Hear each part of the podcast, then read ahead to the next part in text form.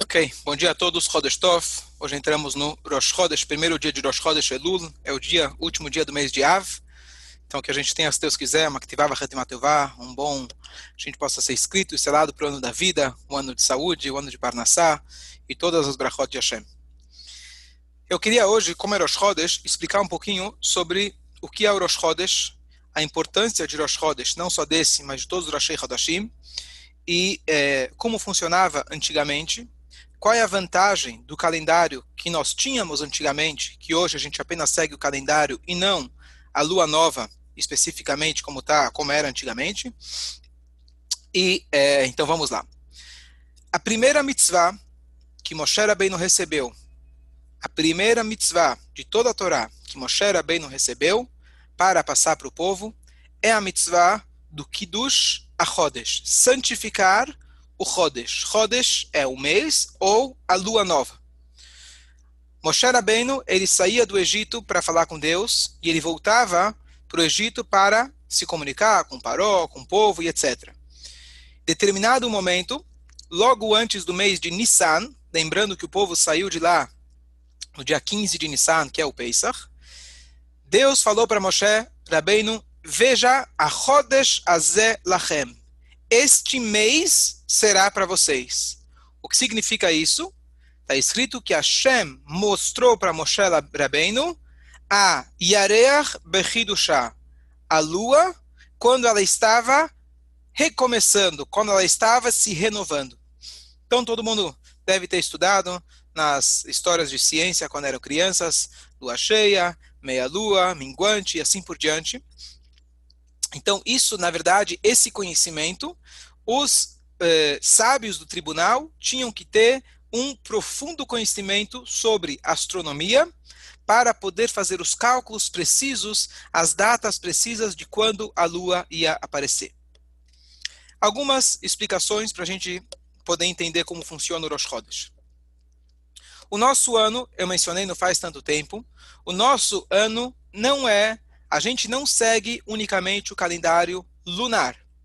A Lua tem, mencionei não faz muito tempo, a Lua tem aproximadamente 354 dias o ano lunar, enquanto que o ano solar ele tem aproximadamente 365 dias. Essa diferença de 11 meses é o que faz que a cada média de três anos a gente é, repõe esses 11 dias mais 11 mais 11, 30 dias a gente coloca um ano, um mês a mais, e isso se torna aquele ano que se chama Shana Meuberet, que as pessoas traduzem como ano bissexto, mas ano bissexto tem a ver com a data solar. Isso se traduz como o ano embolístico, que quer dizer que ele tem um mês a mais. Meir, tudo certo? Ok. Muito bom. Então, o que acontece? No momento que Hashem mostrou para Moshe Rabbeinu, veja, esta é a lua nova, isto significa que é o Rosh Chodesh, é a cabeça, cabeça do mês. A cabeça do mês é essencial para a gente saber para diversas mitzvot da Torá. Se eu não sei que dia é hoje do mês, eu não sei que dia eu tenho que parar de comer hametz. Eu não sei que dia eu não eu tenho que jejuar no Yom Kippur. Eu não sei que dia que eu tenho que fazer Sukkot e assim por diante. Nós temos que saber a data, o marco do Rosh Chodesh, para a gente poder começar o mês. Como que era essa mitzvah? Então, a Torá descreve para a gente como deveria ser feito, a Mishnah traz para a gente que, na verdade, o tribunal, eles tinham todos os cálculos que nós temos hoje. Às vezes as pessoas pensam que antigamente eles dependiam de ver a lua, porque as pessoas não sabiam quando era o Rosh Chodesh. Eles sabiam perfeitamente, eles tinham um conhecimento profundo de astronomia e eles sabiam exatamente quando que a lua iria aparecer, de que lado e de que forma. O que acontece? Isso não é o suficiente. A Torá fala como está descrito, este é o mês para você. Ou seja, precisavam ter testemunhas oculares que viram a lua nova e eles então iriam até o tribunal, o Supremo Tribunal de Jerusalém, que ele na verdade, ele só julgava causas nacionais, o Supremo Tribunal só, causa, só julgava causas que era, iriam afetar o povo todo, definir que dia é hoje do mês, isso iria afetar com certeza todo o povo, para poder fixar que dias são as datas, as festas, etc. Então, eles tinham que se dirigir até Jerusalém, duas testemunhas, e lá eles eram questionados sobre todos os detalhes, o que, que eles viram, como eles viram, e o tribunal, uma vez que eles já tinham todo o conhecimento de que lado, de que forma, que altura a lua ia aparecer, eles iam então julgar é, separadamente, iam ouvir separadamente cada um dos, é, das testemunhas, e aí eles iam saber se realmente, se comprovasse que esses dois falaram a verdade, etc., então eles faziam uma festa lá em Jerusalém, e aí eles declaravam que era Rosh Chodesh. O Rosh Chodesh, como o mês lunar, ele tem 29 dias e um pouco, já que ele tem, desculpa, 29 dias e meio e mais um pouco, o, se fosse 29 dias e meio perfeitamente, a Torá não deixa a gente fazer um Rosh Chodesh, por exemplo, ao meio-dia. Vamos falar, agora apareceu a lua nova, então pronto, agora é o Rosh Chodesh. A Torá descreve para a gente que o mês tem que ser feito de, de, composto de dias completos. Então, como que eu posso fazer completo de algo que não é completo? Se são 29 dias e meio, como que eu vou fazer meses completos? Então, a solução é, se fosse exatamente 29 dias e meio, então, o primeiro mês, vamos dizer, eu tenho 29 dias e meio. Então, vamos dizer que eu comemoro o Rosh Chodesh, eu deixo passar 29 dias do mês, no trigésimo dia, não tem trigésimo dia. Esse trigésimo já é o dia primeiro do mês seguinte. O que acontece? Eu estou com meio dia de defasagem. Espero mais um mês, Passou agora mais 29 dias e mais meio dia. Esse meio se soma com o primeiro meio. Então, por isso, agora eu preciso acrescentar mais um dia. O mês passado ele tinha 29 dias, mas eu me adiantei o Rosh Chodesh. Eu fiz o Rosh Chodesh um pouquinho antes. Agora, esse mês, eu tiro o atraso de ambos, colocando um dia a mais, meio dia mais meio dia. Agora eu já estou praticamente já equilibrado. E dessa forma, se fosse precisamente meio-dia, funcionaria um mês de 30 dias, um mês de 29, um mês de 30, um mês de 29. Quando eu tenho um mês de 30 dias, o trigésimo dia já se chama o primeiro dia do Rosh Chodesh, mas o primeiro dia do Rosh, o primeiro dia do mês seguinte é o segundo dia de Rosh Chodesh. Então, hoje, por exemplo, muita gente me perguntou e etc. Quando que toca o shofar? A gente fala que shofar você começa no mês de Elul. Só que hoje é o Rosh Chodesh Elul, mas hoje é o trigésimo dia do mês de Av. Então, só amanhã que a gente vai começar a tocar o shofar. Já o Salmo 27, depende do costume, falei ontem à noite, de, de que, acordo com o costume Ashkenazi geral, se começa a partir de amanhã, de acordo com o costume Rabat, se começa a partir de hoje, e o Meir ficou de pesquisar para gente qual que é o costume marroquino. Já tem?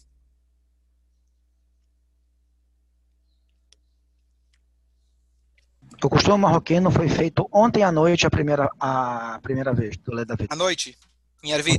Mas você falou que é o, o Teilim, Rabino, é isso? Teilim 27, Leda Vida Hashem Ori, logo antes do Enkeloqueno. Vai até Yom Kippur. Vai falar até Yom Vai até, vai até ou Rabá. Vai até Oshana Rabá. Vai até Oshana Rabá. Então, alguns vão até Oshana Rabá, outros vão até é, capítulo 27, ou até é, o dia seguinte, que é Shmini Atzeret, depende do costume. E do 1 ao 3 é... começa amanhã. Não entendi. Do 1 ao 3 começa hoje ou amanhã? Amanhã. O curioso, Rabino, é que fizeram os dois, uh, os dois salmos, o de Rosh Chodesh hoje e o Lê da Vida. Tá, mas vocês falam Arvit e Shacharit? Não, uh, não, começo, é, fala, não, Arvit e Shacharit. Perfeito, ótimo, muito bom. Ok? Agora, curioso, se o Rosh é hoje, por que, que o Teilim 1 a 3 começa amanhã? Não, então o que acontece? O, o, a questão não é o Teilim, a questão é o contrário, que o mês Elul, de fato, começa amanhã.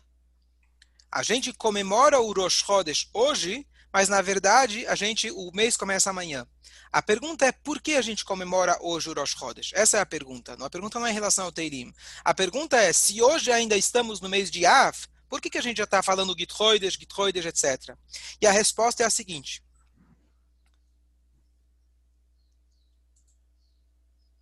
Quando chegava o trigésimo dia do mês, os sábios eles ficavam aguardando as testemunhas para ver se eles iam chegar e dizer vimos a lua nova. Se no trigésimo dia eles viram a lua nova, significa que aquele dia já é o dia Aleph. Então, retroativamente, o mês anterior teve 29 dias. Se não veio ninguém naquele dia, então esse mês completou, virou 30 dias, e o dia seguinte vai ser o Rosh Chodesh. Já que esse dia eles ficavam na incógnita, vai ser ou não vai ser, até o pôr do sol podia chegar alguém, então por isso esse dia a gente já comemora, a gente comemora ele já como um Rosh Chodesh também. Por isso, quando tem 30 dias no mês, a gente comemora o dia 30 e o dia 1 esse é o motivo que a gente comemora os dois, já que eles ficavam nessa incógnita, ficavam esperando para talvez ser o Rosh Chodesh. Agora, quando as pessoas, as testemunhas chegavam lá no tribunal em Jerusalém, o tribunal tinha, como eu falei, o conhecimento, eles sabiam onde a lua deveria aparecer, e a Mishnah, que curiosamente descreve, as pessoas talvez não tinham um microscópio, é, um telescópio, desculpa, um telescópio para saber onde está a Lua, onde não estava, etc. Então a pessoa usava alguns tipos de referência. Por exemplo, olha, eu vi a altura da Lua, ela estava numa altura, por exemplo, de um prédio de três andares. O outro chega e fala, não, ela estava na altura, na verdade, de um prédio de cinco andares. Então o Talmud fala, como isso é relativo, a diferença de um andar ainda a gente aceita. A diferença de dois andares a gente não aceita mais. Outra coisa, eles perguntavam a posição da lua. A lua ela pode estar tá assim, ela pode estar tá assim, pode estar tá assado, ela pode aparecer de um lado, pode aparecer do outro. Se tudo se conferia, então eles decretavam que era Urosh Chodesh.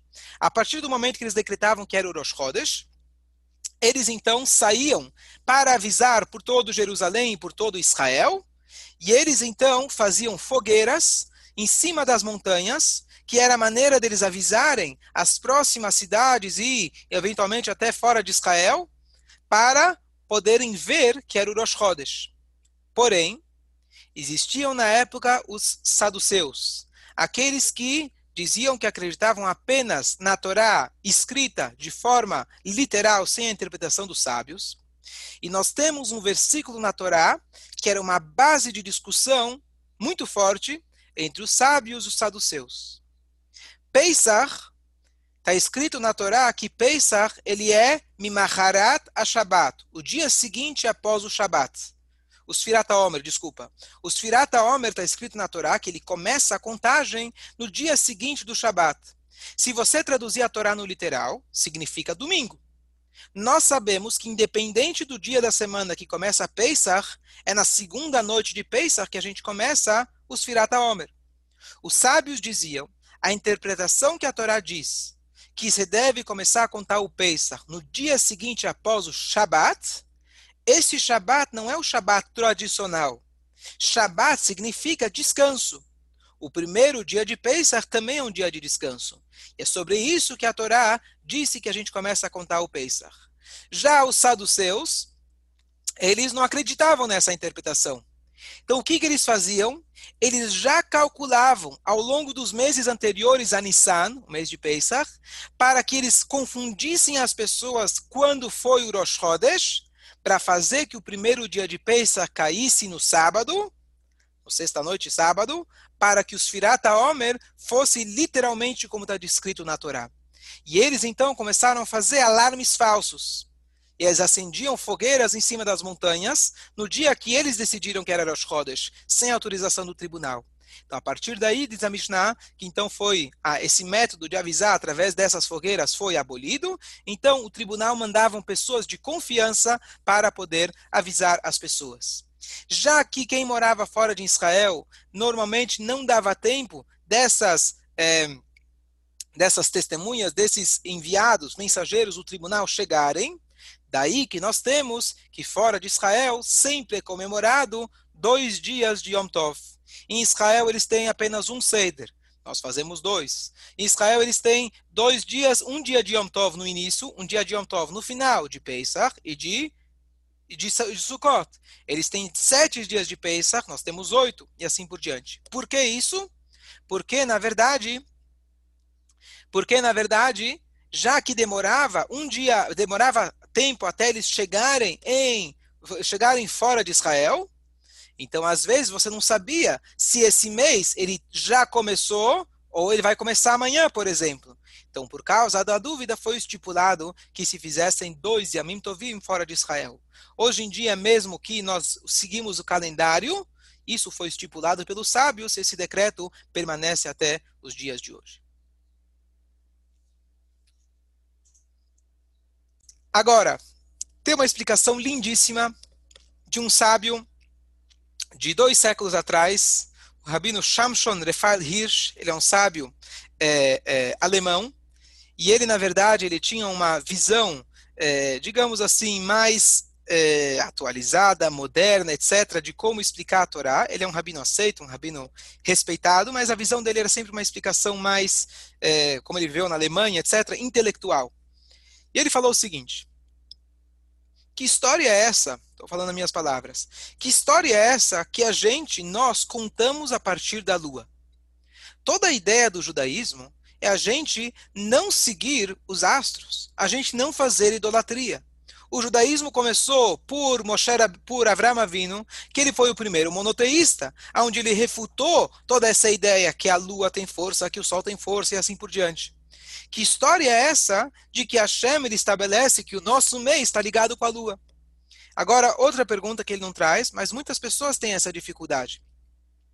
Quando chega Kiddush Levaná, nós, a partir do sexto, sétimo dia do mês, a gente consegue ver a lua e a gente já, é, é, a gente agradece a Hashem pela lua, fazendo uma brachá especial, à noite, normalmente sábado à noite, mas pode ser qualquer outro dia, a gente agradece a Hashem entre o sexto ou sétimo dia até o décimo quinto do dia, décimo quinto dia do mês aproximadamente.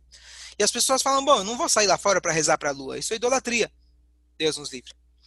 Então, a explicação dele é lindíssima. E aqui vai explicar um conceito que é muito difícil das pessoas entender se não fosse essa explicação. Eu falei no início de que os sábios eles já tinham o cálculo. Eles sabiam precisamente quando seria a lua nova. Então a pergunta é: para que você precisa dessas testemunhas? Testemunha você depende do cara vir, dele contar, dele ver, dele ver direito. A testemunha precisava, se fosse o caso, até transgredir o próprio Shabat, para ele poder chegar a tempo, se precisasse pegar o carro, carroça, cavalo, para poder chegar em Jerusalém, ele transgrediu o próprio Shabat. Mesmo que você viu com mais 300 pessoas, todos transgrediam, vai que uma, de, uma delas, é, vai que nenhuma delas vai se confirmar a testemunha delas, talvez só a sua, todos transgrediam. Quando eles chegavam lá, o tribunal recebia eles, dava comida, bebida, para incentivar o povo para continuarem vindo. Quando tinham vários testemunhas e os primeiros, digamos, já tinham sido é, aprovados, o tribunal não contava para ninguém. Eles deixavam todo mundo entrar para dar aquele sentimento que você também é, fez parte. Aí você não sabe se foi a tua testemunha ou de outra pessoa que validou o Rosh Chodesh. E assim você incentiva também as pessoas. Caso contrário, todo mundo vai um monte de vezes, depois falam, bom, eu falei e nem precisaram de mim, então ano que vem, mês que vem ninguém vai vir. Então era todo um processo que eles faziam para poder ouvir do tribunal, porque assim a Torá manda.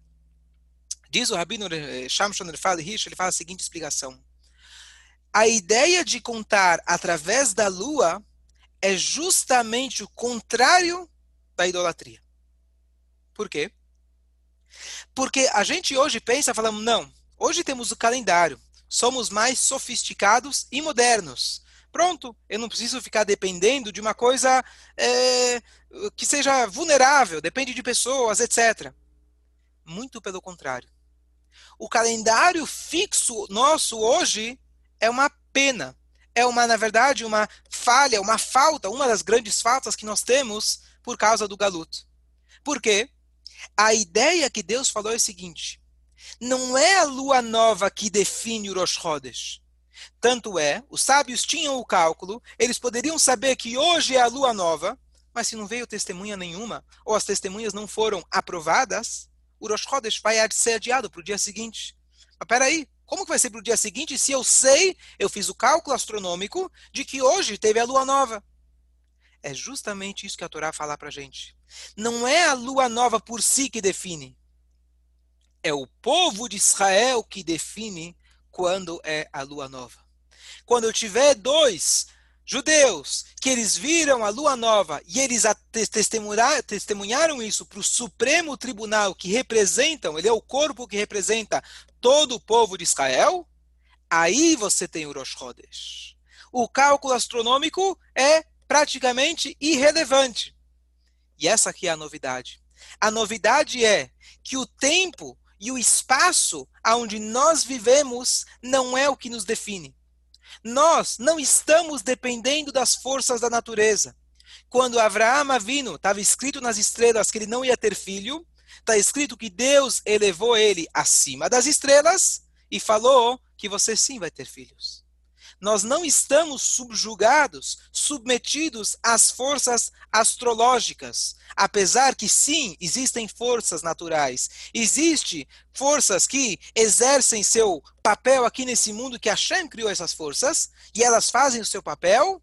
Nós, o povo judeu, Deus fala, a Rodejazé, essa lua, ela reme para vocês. Não é que vocês servem a lua, contrário, entre aspas, a lua está a seu serviço. A lua está aqui para que vocês possam definir quando que é a lua nova. É o povo de Israel que define. Hoje que nós temos de forma já organizada, isso, infelizmente, é porque não temos mais a, a, a, possibilidade de fazer como era no formato original, por não ter o Supremo Tribunal em Jerusalém. Então, aqui a ideia é muito bonita. E aqui explica também por que, de todas as mitzvot, essa é a primeira mitzvah que Deus coloca na Torá. Deus não colocou os dez mandamentos em primeiro lugar. Nem o Brit Milá, que a Torá conta de Abraham, é a primeira mitzvah. É uma mitzvah mencionada na Torá, mas não para o povo judeu. A mitzvah primeira, que a Torá começa para o povo judeu como um povo, em seu nascimento, quando eles estavam saindo do Egito, é que vocês dominam a natureza. Vocês dominam o tempo e, por consequência, o espaço, e vocês dominam esse mundo. Dominar esse mundo não significa dominar os outros. Dominar significa que nós não estamos subjugados às forças da natureza. Portanto, Deus está dizendo: o tempo está nas suas mãos. O tempo significa, às vezes, o nosso povo passou por atribulações, o próprio exílio do Egito. Então o judeu vai dizer: bom, eu estou impossibilitado de fazer mitzvot. Eu estou agora correndo, como o Meir ontem muito bem falou, estamos agora na pandemia. Será que eu posso adiar o chofar para o dia seguinte? Sim, a Torá reconhece a realidade do tempo. Tanto é que se não tivesse tempo, todas as mitzvot, a maioria delas não teria sentido. Se não tem tempo, não tem Pesach, não tem de dia, não tem de noite, não tem mitzvah do dia e etc. Existe o tempo, mas o domínio do tempo nós podemos exercer uh, através da força da mitzvah que Hashem deu para gente. O que, que significa isso para o nosso dia a dia? Nada nesse mundo pode nos impedir de fazer a vontade de Hashem. O tempo e o espaço foram criados lachem para vocês. Nós estamos aqui para servir a Deus. Quando o tempo, ou espaço, ou um momento que você está pode parecer que ele é uma antítese para a vontade de Hashem, isso é apenas uma ilusão. A ideia de lembrar da mitzvah do Rosh Chodesh é lembrar que nós podemos dominar o tempo. Existem situações onde a própria Torá te isenta de fazer uma mitzvah, mas se a Torá te isentou, significa que a Torá falou que você não tem que fazer nesse momento. E não que simplesmente, bom, eu cumpro a Torá na maioria das vezes, de vez em quando não tem jeito, então aí eu não cumpro. Não, muito pelo contrário. Existem situações que a própria Torá fala para você que você está isento ou que você não deve fazer e assim por diante. Bom, em relação ao Kiddush Levaná, que a gente sai lá fora e reza em direção, a gente reza para Deus agradecendo pela luz da lua, os sábios, eles tiveram essa, esse cuidado. E eles falaram para a gente o seguinte: nós saímos lá fora, vemos a lua, só que temos algumas restrições e condições. Você tem que olhar, ver se a lua está lá, se está encoberta, você espera descobrir, ou você vem, volta outro dia. E você olha para a lua apenas uma única vez. Número dois, a direção que você reza não é a direção onde a lua está. A lua pode estar acima de você ou até atrás de você. Você deve estar virado para o lado da Shekhinah. que é o lado de Jerusalém, o mesmo lado que a gente reza a Amidá. Justamente para mostrar que eu não estou rezando para a lua, e sim para Deus que nos deu a lua. Número 3, os Rahamim instituíram que depois dessa reza, logo depois você faz o aleno. Qual que é a declaração do aleno? Aleno de Shabeach la Adona. Para nós é incumbido, incumbida a, a obrigação para rezar para quem? La Adona Kol para o rei do universo. Que eles, os outros povos, se ajoelham para a idolatria. Nós nos prostramos perante Deus, o único rei, e assim por diante. Então, a ideia de colocar o além é justamente para evitar qualquer tipo de pensamento nesse sentido. Uma vez que é um astro, assim, é, a ideia de rezar, agradecer a Deus pela lua, se você for pensar, é a mesma coisa que você agradecer a Deus pela comida que você tem. Eu não estou rezando para a comida, eu estou rezando para Deus que me deu a comida. A lua é a mesma coisa. Só que quando a gente faz uma brachá, a gente tem, tem, tem que ter o proveito daquela brachá. Quando eu pego a especiaria no sábado à noite, eu faço a brachá e eu cheiro. Quando eu pego a vela, eu faço a brachá e eu aproximo. Quando eu vou comer, eu tenho que beber ou comer. Quando, quando eu vou fazer a brachá, eu preciso comer e beber imediatamente. Então a brachá foi feito no momento que a gente desfruta daquele, daquilo que a Shem nos proporcionou. Então não teria um jeito, entre aspas, de eu fazer a brachá da lua dentro da sinagoga. Então eu vou até lá fora com todos esses cuidados para garantir que ninguém pense que é idolatria e dessa forma o mesmo Deus que nos proibiu a idolatria, os mesmos sábios que vieram ensinar para a gente qual é a maneira da gente cumprir a Torá, eles falaram, pode ser que seja estranho para nós, mas eles tiveram cuidado suficiente e a gente cumprindo esses cuidados, a gente não tem que se preocupar com o que parece ou que deixa de parecer, e sim fazer aquilo que os Rahamim colocaram para a gente.